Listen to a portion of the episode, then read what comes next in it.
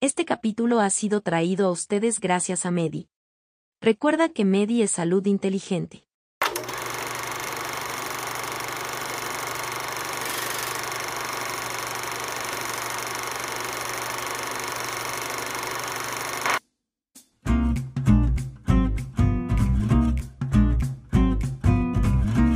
Hola, muy buenas tardes. Eh, bienvenidos una vez más al podcast Hablemos sin Bata.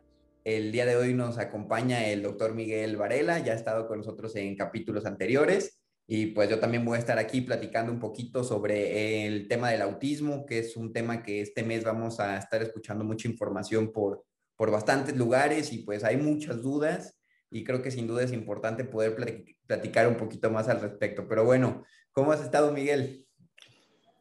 Bien, bien, Daniel, qué gusto en, saludarte y gracias por la invitación. La vez pasada platicamos un poquito de trisomía 21 y como bien dices, ahorita estamos en, en los días en donde se habla del autismo, ¿no? Como parte de todos estos trastornos que es muy importante conocer y entender. Gracias por la invitación.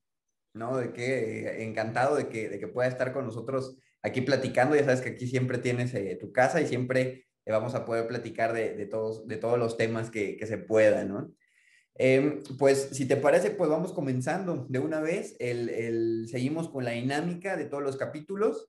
Explicamos brevemente un poco eh, cómo le explicaríamos a, nuestros pacientes o cómo le explicamos a nuestros pacientes en qué consiste el autismo y, poder eh, destacar los, puntos este, que consideramos de mayor eh, interés o, importantes no, olvidar. Y de ahí nos vamos a contestar directamente las preguntas que nos han hecho llegar las personas. ¿Qué te parece?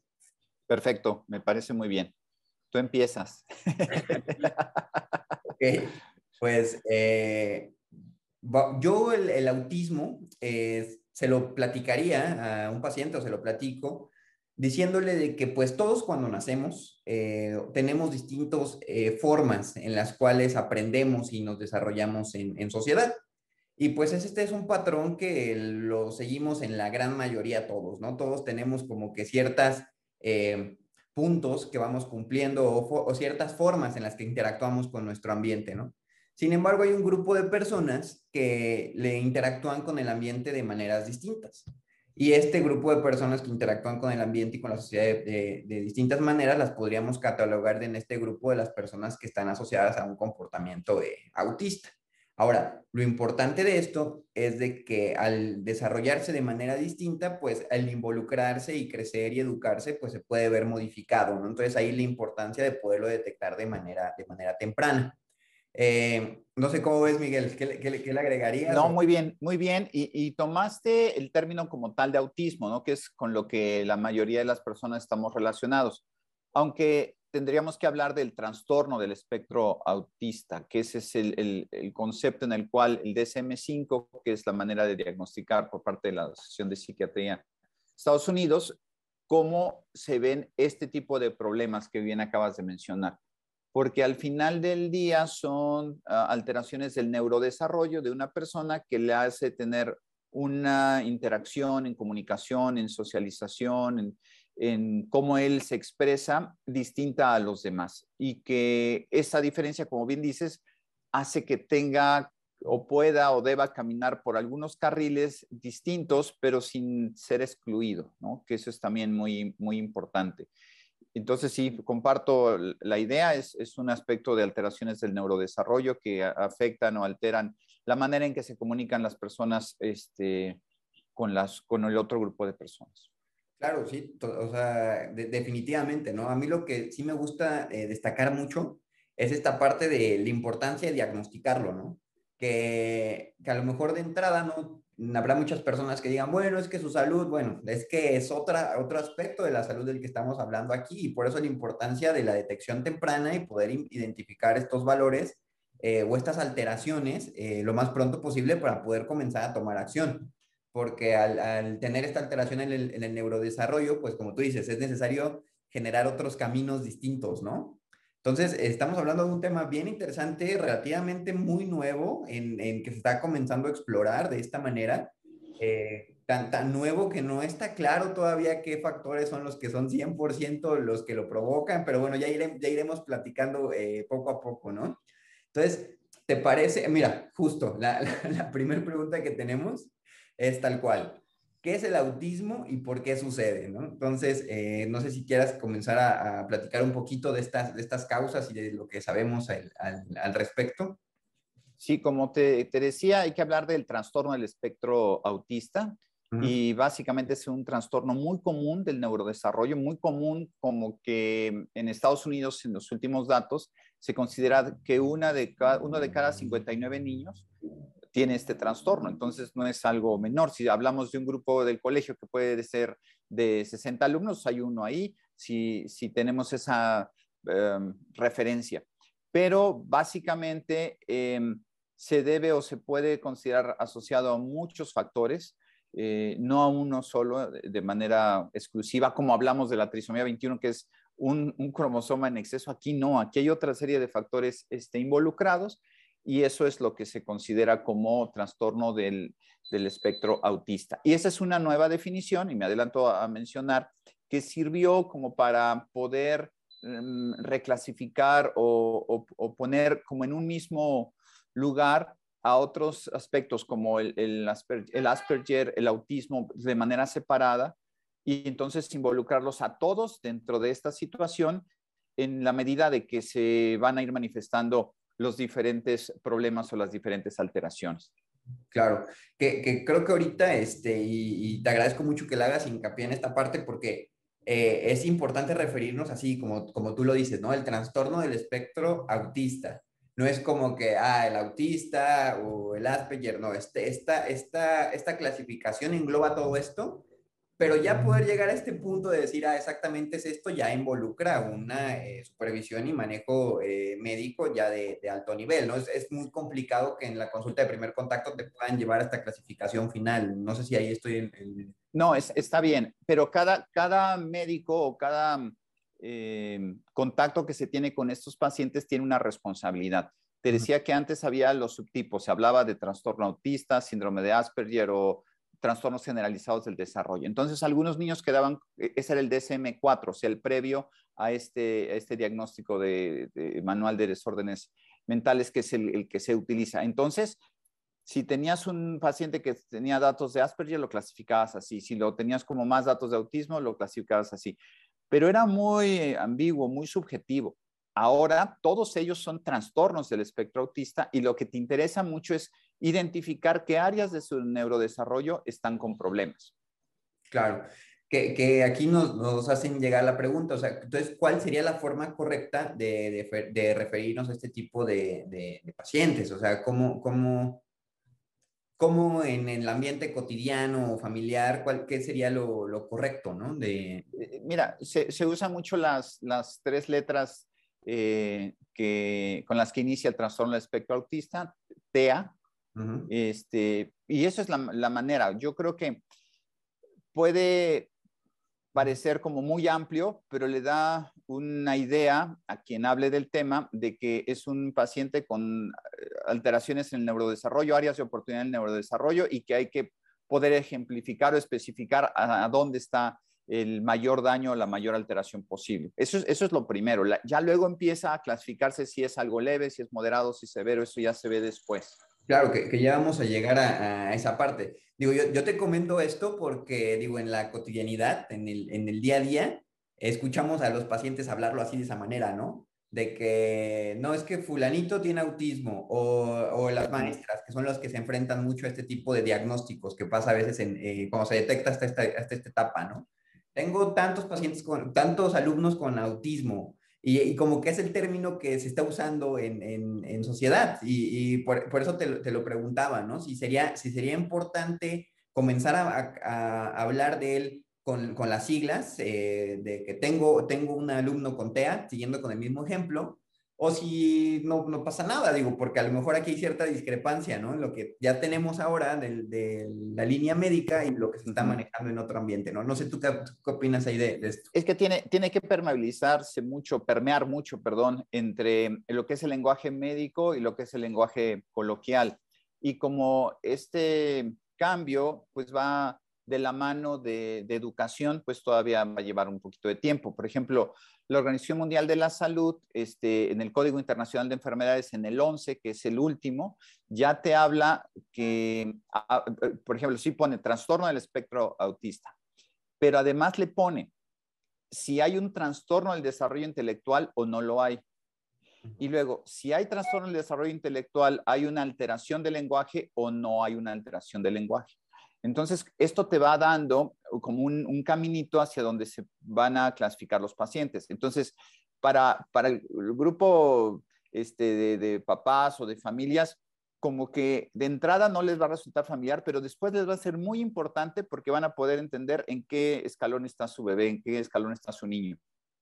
totalmente de acuerdo. Entonces, como tú dices, la importancia de comenzar a, permear este tipo de, comunicación, porque sin duda al final estos últimos eslabones que tú platicas son los que terminan eh, teniendo muchísimo mayor impacto, ¿no? En la, evolución del, pequeñito, ¿no? Y en las decisiones eh, precisas sobre su tratamiento, ¿no? Entonces, eh, está, está bien, bien interesante y como, como les comentaba a todos los que nos, están escuchando, estamos abordando el tema de, de esta manera porque es un tema relativamente nuevo, pero hace unos años también se bombardeó mucho del tema y es importante saber en dónde estamos, ¿no? Y aclarar todas estas, todas estas dudas y comenzar a generar buenas prácticas con las enfermedades, que eso también es importante, ¿no? Cómo lo comunicamos, que, que creo que eso, es, que eso es clave, ¿no? Que nos ha faltado en muchas, en muchas enfermedades este aspecto este, educativo, por decirlo de alguna, de alguna forma. Y, y la, la, segunda pregunta que tenemos, eh, que directamente eh, te voy a pedir que tú la, la, contestes, Miguel, dado que tú eres el experto. Yo voy a intentar aquí, este, eh, más bien yo me voy a poner del lado, porque estoy de ese lado, la realidad en esta, en esta sobrecarga de información que a veces nos llega y los datos precisos, pues definitivamente tú los traes, ¿no?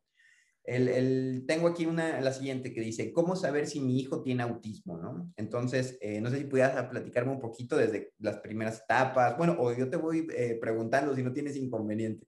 Como tú gustes. Porque, mira, Ah, así como lo, o sea, el, papá pregunta, bueno, ¿tiene o no tiene autismo? Pero el, primer punto, la primera pregunta y que tiene que realizar ese diagnóstico el médico de primer contacto es establecer, ¿hay una alteración en el neurodesarrollo o no la hay? ¿Y de qué estamos hablando aquí? Los pacientes en el neurodesarrollo se mide su motricidad fina, su motricidad gruesa, se mide su lenguaje, se mide su socialización. Y en esos cuatro puntos si, cumple todo de acuerdo a lo que está establecido por edad eh, y, no hay deficiencia ni alteración, pues entonces no entra ya al, siguiente escalón. Pero si entra en algún escalón, entonces de ahí tienes que definir, ok, sí hay un trastorno del neurodesarrollo. Ahora, este trastorno del neurodesarrollo, tengo que establecer si se trata de un trastorno del espectro autista. Entonces, ese, ese diagnóstico ya lo realiza un neurólogo, un em, pediatra con especialización en neurodesarrollo, eh, equipos que están muy profesionales en los aspectos de seguimiento de trastornos del neurodesarrollo. Eso se hace ya en un siguiente proceso. Y si ellos deciden que si es un paciente que tiene un trastorno, hacer una detección del trastorno del espectro, espectro autista, entonces pasa a un siguiente nivel en donde ya se hace una valoración específica, en donde entran tanto aspectos genéticos, de neuroimagen, etcétera, para buscar si existe alguna variante o alguna alteración que pudiera dar lo que llamamos etiología del trastorno, ¿no? Entonces, esa es la secuencia. La gran responsabilidad está en la primera etapa, que son los primeros meses, digamos los primeros dos años, de estar vigilando el neurodesarrollo. No sé si con esto más o menos te contesto, Daniel, lo que me preguntaban. Totalmente, totalmente. Y como, como termina cerrando el, comentario, ¿no? Que la parte bien importante y que queda del lado de los papás es poder identificar al principio si el hijo o, el, el pacientito está teniendo esta alteración en el neurodesarrollo, ¿no? En cualquiera de estos cuatro pilares. Ahí no sé si tú tengas alguna especie de, de, dato que los papás puedan eh, buscar como para saber si se está teniendo esta, esta alteración, ¿no? Sí, porque normalmente un bebito tiene que ir a sus controles de crecimiento y desarrollo eh, durante los primeros seis meses, al menos cada mes. Y después de los seis meses, siquiera cada dos meses, y entre el primer año y el segundo año, cada dos o tres meses, de manera general. Pero hay ciertos momentos muy importantes para evaluar el neurodesarrollo. Entonces, uno es el que a los 9, 18 y 30 meses se haga una evaluación del neurodesarrollo puntualmente y en específico entre en, el, mes 18 y en el mes 24, tratar de establecer si cumple criterios de detección del de, eh, espectro autista. Entonces, son edades, y decías hace ratito, la premura o la rapidez de un diagnóstico permite tener una mayor intervención y un mejor pronóstico. Entonces, sí, sí tiene que ver mucho esos primeros dos años. Ok. Pero, algo, perdón que, que, que intenten indagar un poquito más, pero, o sea, entiendo que este es el aspecto de la importancia de llevar la periodicidad de, acudir al, pediatra, ¿no? Y el pediatra de manera eh, integral valora todo el, el, desarrollo del pequeño y definitivamente el neurodesarrollo es de las principales cosas que se valoran. Sin embargo, la realidad es de que lamentablemente creo que hay un gran porcentaje de muchos pacientes pediátricos en donde los papás muchas veces no se permiten estar llevando de manera regular a, sus pequeñitos a la consulta del pediatra, ¿no? que sabemos que es el escenario ideal. Para, para esos casos que se deben de evitar cada vez más, que se deben de acercar cada vez más al pediatra, ¿hay algo que ellos puedan identificar que pueda desencadenar este, este, este, este trigger o esta intención de decir, ok, algo aquí no me está checando? Digo, a lo mejor en los casos ya más avanzados, va a ser muchísimo más evidente, ¿no? Cuando ya se tiene algún otro tipo de, alteración, o se va a detectar hasta que el pequeñito ya creció, ¿no? O sea, que yo ahí me refiero, o sea, en esos casos, en estos pequeñitos que comienzan a tener alteraciones, pero a lo mejor no son tan evidentes, ¿en qué cosas es importante fijarse, no? Muchos de los padres primerizos, a lo mejor, que no pueden comparar el desarrollo de su hijo con un hijo previo, este, creo que hay muchos datos que, que a, veces salen, ¿no? Y que podrían eh, desencadenar este interés por, por llevarlos al pediatra. Claro.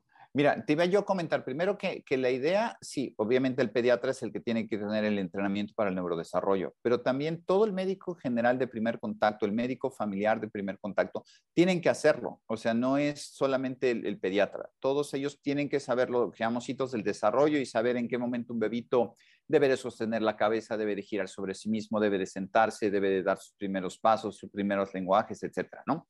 Entonces, pero partiendo de lo que tú dices, muchas veces muchos papás no los llevan a esa vigilancia, si acaso los llevan a vacuna o los llevan cuando se enferman.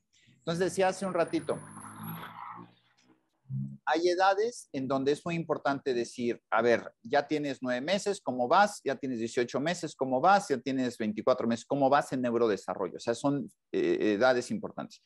Pero ¿qué buscar como, como le llama el CDC, banderas rojas, eh, datos de alarma. Si un bebito a los 12 meses no responde a su nombre, alarma. Si a los 14 meses no señala objetos para mostrar este interés, o sea, que, que un objeto llame su atención, alarma. Si a los 18 meses no, no hace por, por crear escenarios de imitación en donde él crea sus propias historias y arma sus carritos y tiene sus diálogos con sus muñecos y hace toda una historia ahí de, juego y de involucrar a otras personas. Si él no lo hace, si no finge eso, que es algo natural en el, lactante mayor, aguas, bandera roja. Pero ya de manera general, y dependiendo de las, edades, cuando un bebito eh, no hace un buen contacto visual, y eso es una de las dos cosas que más llama la atención. Tú le hablas a una persona y esa persona pues busca tus ojos o busca tu cara y establece una interacción. Cuando eso no sucede en un bebé que tú le llamas y que no hace interacción de visual, aguas. Si em, tiene un retraso en el habla o en el lenguaje, cuidado. Si hace como una repetición constante de la misma palabra una y otra vez, cuidado. Si le preguntaste algo y te contesta otra cosa, cuidado si de pronto eh, tiene como mucha obsesión en hacer algo, lo mismo, lo mismo, lo mismo, cuidado, ¿no? Entonces, esas serían como conceptos generales de tomar en cuenta. Y estamos hablando de los primeros dos años. Por ahí va más o menos, este, Daniel, ¿verdad? O sea, porque sí, tienes toda la razón. Muchos no van a su control del niño sano o lo que es el crecimiento y desarrollo de manera normal. Claro, no, valiosísimo todo esto que, que platicas. O sea, yo sé que, que, que, sin duda, o sea, ya, ya ayuda a tener a veces una guía porque no, no, hay, este, o sea, a veces como, como padres creo que es em, complejo cuando estás teniendo un nuevo, un nuevo niño en casa, todo lo que tienes que cuidar y a veces no sabes qué es lo que está bien, qué es lo que está mal. Entonces yo sé que sin duda eso que nos acabas de, comentar va a ayudar eh, bastante, ¿no? Bastante, bastante. Em, y aquí la siguiente pregunta ya, ya nos ha hecho bastante hincapié en eso, este, que es la que venía. Eh, igual si quieres aportar algo más me dices, si no nos pasamos a la que sigue, pero dice, mi hijo puede tener un grado leve de autismo, pues creo que ya dejaste claro pues que sí, ¿no? Que son distintos. Bueno, está a lo mejor un poco mal planteada la pregunta por como hemos establecido, pero eh, sería, mi hijo puede tener un grado eh, leve de, de alteración con respecto al espectro autista, ya nos has contestado pues, que sí, ¿no? Sí, porque ahí decíamos, primero lo clasificas eh, según el DSM-5 y luego dices qué grado o, la severidad. Entonces, si tiene un grado 1, dices es un bebé que necesita ayuda. Si tiene un grado 2, necesita una ayuda que se le considera eh, notable, así se menciona en la literatura. La, literatura quiere decir que requiere un poco más de ayuda que el grado anterior. Y un grado 3 necesita una ayuda muy notable, es decir, tiene muchas áreas de oportunidad y hay que trabajar intensamente con él. Entonces serían los tres grandes grupos, pero ya clasificado como eh, trastorno del espectro autista. Perfecto. Eh, tenemos la siguiente que dice, ¿hay enfermedades o trastornos asociados a la alteración del espectro autista?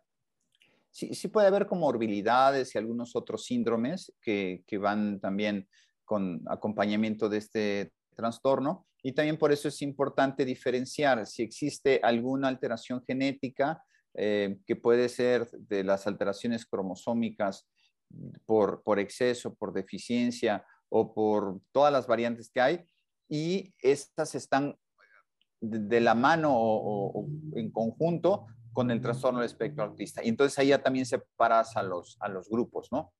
Pero estamos en general hablando de que cuando tienes un bebito con todas sus características fenotípicas, es decir, su expresión física es normal, es de un niño sin ningún otro problema, es en donde cuesta un poco más de trabajo establecer el diagnóstico si no lo pensamos. Y en el otro grupo, como ya hay manifestaciones de algunas alteraciones físicas o estructurales, este, ya sabes que tienes que buscar este tipo de trastornos con mucho más facilidad. Claro. Y, aquí creo que nos regresamos un poquito a la, importancia de, saber por qué es bueno diagnosticarlo, ¿no? O sea, que como tú dices, el, puede ser que a lo mejor los grado 1 puede pasar desapercibido si no se tiene el, conocimiento de lo que está buscando, pero cuando ya activamente está buscando, podemos detectar estos casos y definitivamente va a sumar a su desarrollo este, cognitivo-conductual y a su incorporación en sociedad. Entonces creo que, es importante. tenemos aquí Em, bueno, aquí ya se está generando un, tipo de, que se está asumiendo un cierto comportamiento que dice, ¿qué puedo hacer para evitar que una persona autista se vuelva agresiva o depresiva? Te, comento, digo, de una vez la pregunta ya viene como asumiendo que va a ser agresiva o depresiva. Creo que sería interesante abordar desde aquí este, esta, esta situación, ¿no? ¿Qué tanto esto es mito, qué tanto es real? Y si sí, ¿qué se puede hacer al respecto, no? No, lo, que pasa es que una persona con la que no nos podemos comunicar muchas veces etiquetamos, ¿no? Si, en este momento tú y yo perdiéramos la señal, tendríamos que empezar, o sea, perdiéramos la señal de, lenguaje, como nos ha pasado un poquito que de pronto te dejo de oír o tú me dejas de oír, entonces nos deja como en un huequito, ¿no? De qué sigue, pero lo buscamos resolver de alguna manera amigable o empática, ¿no? Pero suponiendo que estuviéramos entre nuestros cinco minutos, ¿no? Si tú no, me dices las cosas o si yo no veo clara la comunicación, pues termino la comunicación. En los adultos, en la interacción con los niños, eso pasa mucho. Si no logran interactuar con el niño, entonces se alejan de ellos y, los empiezan a, propiciar con, mucho más aislamiento. O el niño en su respuesta no es lo que tú esperas y no logras entrar en ese ambiente o no logras interpretar sus señales, pues también lo pones a un lado o, tú te manejas hacia otro lado y eso ocurre mucho con mamás o papás.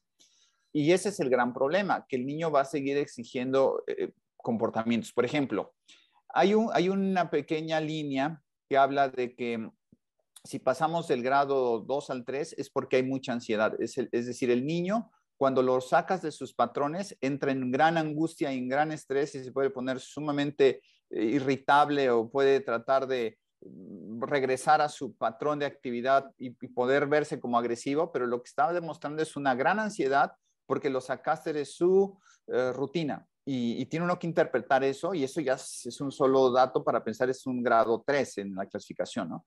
Entonces, no etiquetar a las personas, saber exactamente dónde están. Y hace rato decía sus niveles intelectuales Entonces, si tú ves, una cosa es que tengas un análisis del neurodesarrollo, otro de su capacidad intelectual y otro de su capacidad de lenguaje. Entonces, cada área que se ve afectada te va a dificultar la interacción lo que decíamos al inicio y su comportamiento. Claro, sí, totalmente. Entonces, estas conductas que se podrían identificar como depresivas o agresivas dependen 100% de qué tanto se logró establecer un canal de comunicación con el, con el pequeñito, ¿no? Y si no se ha logrado, pues obviamente lo vamos a percibir eh, estas desde estas conductas, ya sea porque nosotros lo, lo orillamos a que, a que fuera así o porque no estamos entendiendo qué es lo que está pasando, ¿no? Qué, qué, qué interesante, ¿no? Y, y, aparte, bueno, siempre no podemos descartar que, que, el niño esté ansioso o que el niño esté depresivo, sí, pero eh, no es que por, por, ser autista o por tener trastorno del espectro autista lo, lo sean, sino porque también todo lo que es su ambiente alrededor influye. Entonces, fíjate, son la comunicación social, la interacción social, el comportamiento del bebito en sus patrones de repetición y, la parte que tiene mucho que ver con, en esto con su lenguaje, lo que propicia eh, un ambiente agradable o poco agradable para él en su familia o en su escuela, ¿no? Claro. Que, que, creo que aquí justo le, estamos ya abordando el tema del tratamiento, que mucho del tratamiento justamente se basa en eso, ¿no? En generar este ambiente propicio para que se pueda desarrollar el, el pequeñito, ¿no? Sí, sí, sí, el, detectas, o sea, tiene un problema de lenguaje, que empezar a trabajar en el lenguaje. Tiene un problema de comportamiento repetitivo o sus intereses están restringidos, hay que interactuar ahí. Y interactúas de varias maneras, o sea, hay terapias específicas que le empiezan a darle un ambiente de seguridad, un ambiente de, de confort para que él en eso vaya avanzando. Si tiene un aspecto de socialización este, deficiente y también lo detectas, existen las herramientas. Entonces, no existe un fármaco Existe una serie de medidas, pero existen fármacos que pueden ayudar en procesos de ansiedad, en procesos de depresión, en procesos de motricidad, en otras cosas, pero no necesariamente son para el trastorno, son para ayudar a em, mejorar o disminuir los síntomas. Ok, perfecto. Em, tenemos aquí otra pregunta que dice, eh, ¿Qué tipo de trabajo o actividades son recomendables para, para una persona con estas características? Creo que también depende del, del, estadio en el que están, ¿no? O sea, no tendría por qué estar limitado a algo, dependiendo. Sí, tienes que clasificarlo y ayudarlo. Eh, una vez que tú entiendes en dónde está, le empiezas a dar elementos de seguridad, de confianza, de, de confort a él y a su mamá, a su papá, para que puedan tener un ambiente mucho, muy agradable, ¿no? Sí tiene, tiene que ponerse primero el, diagnóstico, su clasificación y a partir de ahí avanzar. Ok. Eh, tenemos eh, a, esta pregunta, fíjate, es bien, interesante porque mucho tiempo se, se, sonó y generado mucha confusión. ¿Hay relación entre el autismo y las vacunas? Nada que ver. Nada que ver. Está perfectamente demostrado que es, se volvió, o sea, hubo, hubo una serie de artículos desafortunados de, de algunos médicos que confundieron y que luego eso los llevó a enfrentar muchas situaciones hasta legales, pero nada, o sea, no, no hay una correlación entre el uso de vacunas y lo que se hace en todo lo que son los primeros años y el desarrollo de este, de este problema, ¿no? Y, eso es algo que está muy estudiado y que no tiene que ser un, un motivo de eh, ahuyentarse de los centros de vacunación o no llevar a los niños a vacunación porque les vas a generar un riesgo mayor de otras enfermedades. No, no es por ahí. Claro, sí, aquí definitivamente es un rotundo no, ¿no? O sea, así es. Esta es 100% basada en, desinformación, este, esta creencia, eh, porque históricamente ha habido mucha confusión, ¿no? Pero, sin, pero no confusión, esto, esto es importante, cuando digo confusión es más confusión en, lo, en la creencia social que confusión en, en cuestión de evidencia médica. Esa es la, la, diferencia. En cuestión de evidencia médica, es claro que no hay una, una relación, ¿no? Entonces, nada más aclarar ese, ese punto. Em, en, en, general, Miguel, ya son casi todas las, más bien ya son todas las preguntas, muchas son eh, repetitivas con cosas que ya hemos estado platicando.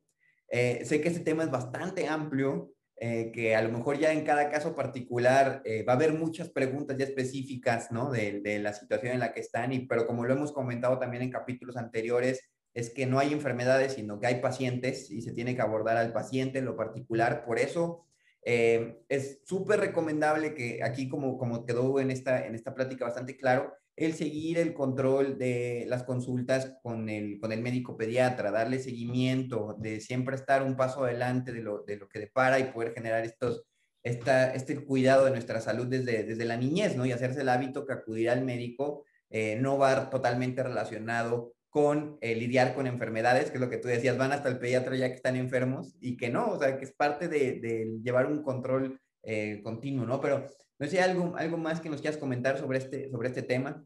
Este, te compartí en el chat un link que es, eh, es un link que, que, es un navegador de autismo que se puede eh, traducir al, al, español y que puede ser muy útil para todos los que quieran conocer un poquito más.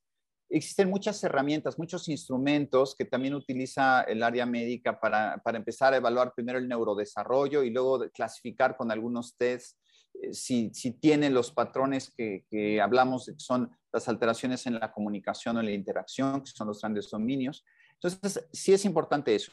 Y la otra es recordar los, los tres grandes niveles que decíamos, la detección del neurodesarrollo, la detección del trastorno espectro, uh, autista y el, el, diagnóstico específico. Ahí en el diagnóstico específico ya empiezan las pruebas que pueden ser costosas, que pueden ser microarreglos eh, de RNA que nos pueden llevar a conocer alteraciones cromosómicas específicas, un tema muy interesante y que empiezan a ser parte de, los estudios de biología molecular.